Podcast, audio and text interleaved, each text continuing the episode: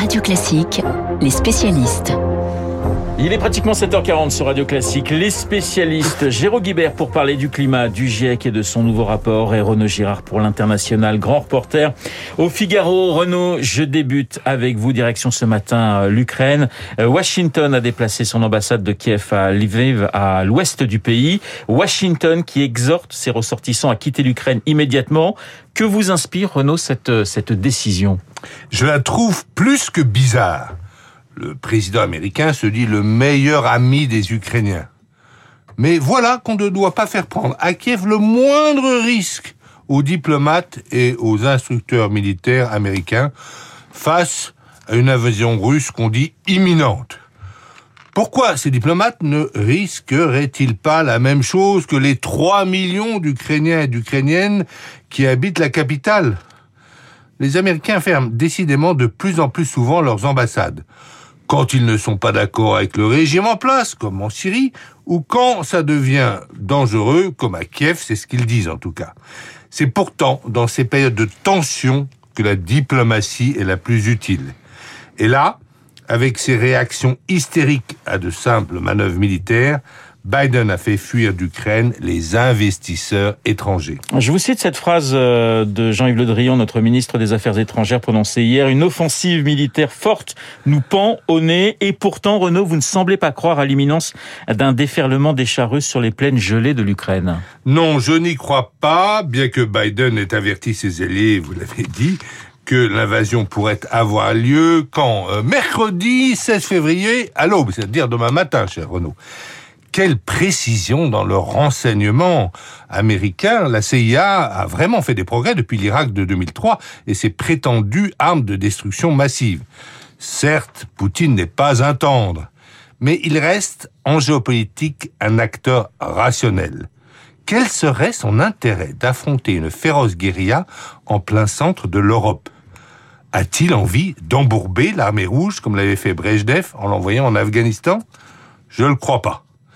Mais c'est vrai que cet ancien officier du KGB est obsédé par une éventuelle adhésion à l'OTAN de l'Ukraine et le déploiement sur son sol de missiles américains visant Moscou. Il faut cependant se poser une question, Renaud. Que diraient les Américains si la Russie entrait dans une alliance militaire avec le Mexique et y déployait des missiles vers Washington? Pourquoi cette agitation américaine? Je crois que Biden, en fait, est un mauvais stratège, comme l'a montré sa précipitation sans nécessité en Afghanistan.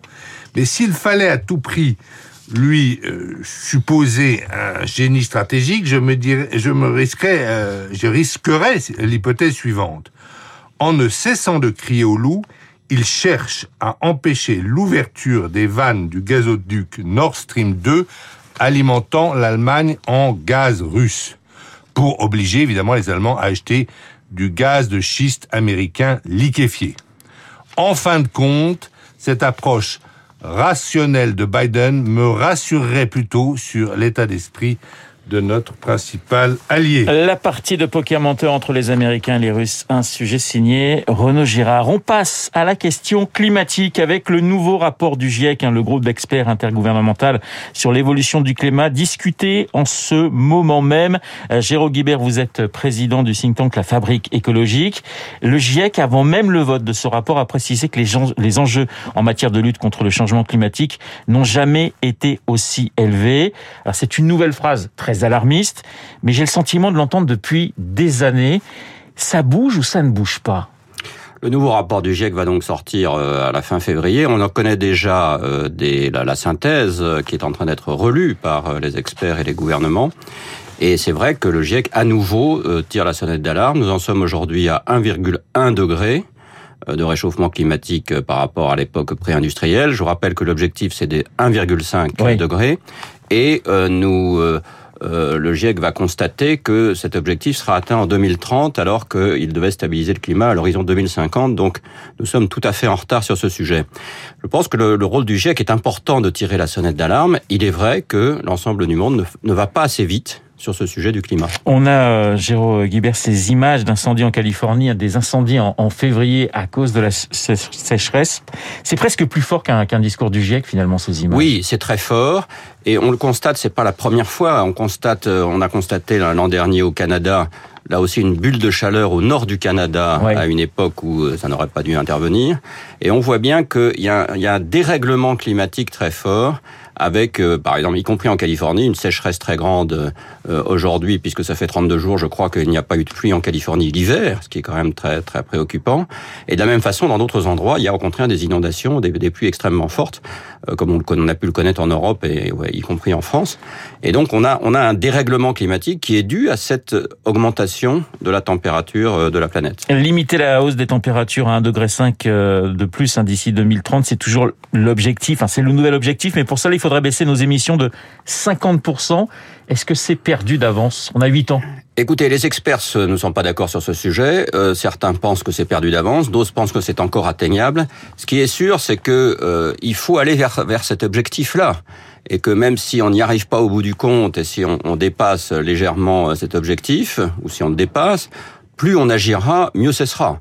Et donc, ça doit rester évidemment notre objectif important et l'objectif de la communauté internationale important pour l'avenir. Mais il y a une prise de conscience véritablement des, des grands de ce monde sur cette question climatique, parce qu'on a toujours l'impression de faire deux pas en avant, trois pas en arrière. Reconnaissons-le, elle est insuffisante encore. Oui. Euh, il y a eu un certain nombre d'engagements qui ont été pris, y compris, on le voit bien dans le débat électoral français euh, où aujourd'hui la sujet du climat n'est absolument pas à l'ordre du jour, en tout cas suffisamment, alors qu'évidemment il devrait l'être parce que euh, c'est un sujet euh, qui concerne l'ensemble des secteurs d'activité, euh, logement, transport, euh, habitat, euh, agriculture, industrie, et que donc il est important que la, les, les, les, responsables politiques se saisissent de ces sujets. Jérôme Guibert, justement, on parle de cette campagne présidentielle, le candidat des Verts est à peine à 5%. Comment l'expliquez-vous alors que justement ce réchauffement climatique est pour les Français un enjeu primordial? Je pense que c'est un sujet difficile, compliqué, qui exige euh, des investissements très importants, des changements de comportement, et que dans une campagne électorale, les candidats euh, sont euh, finalement sont assez craintifs et, ne, ne, souhaitent pas aborder directement ce sujet, sans parler de ceux, en particulier à l'extrême droite, qui considèrent qu'il n'y a pas de sujet ce qui évidemment est une très grave erreur.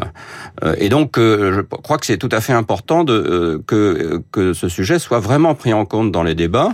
Euh, y compris d'ailleurs pour le candidat écologiste, qui est, auquel il est tout à fait important euh, qu'il concrétise directement son programme et qu'il montre à quel point le sujet du climat est, euh, va ensemble avec l'amélioration de la vie quotidienne des gens. Alors ils sont, euh, pour l'instant, Yannick Jadot est à 5% euh, d'intention de vote. Ça ne veut pas dire qu'il fera 5%, mais quand on compare la situation des Verts français avec les Verts allemands, les Verts allemands sont aujourd'hui au gouvernement. Vous dites quoi? C'est un, un, problème de, de, de culture, c'est un, un, problème de curseur. Comment expliquez-vous cette différence entre des, des Verts qui sont aux responsabilités et des Verts en, en, en France qui sont très faibles dans les sondages? Il y a de multiples raisons. Il y a l'histoire qui joue beaucoup. L'histoire des Verts français est absolument différente des Verts allemands.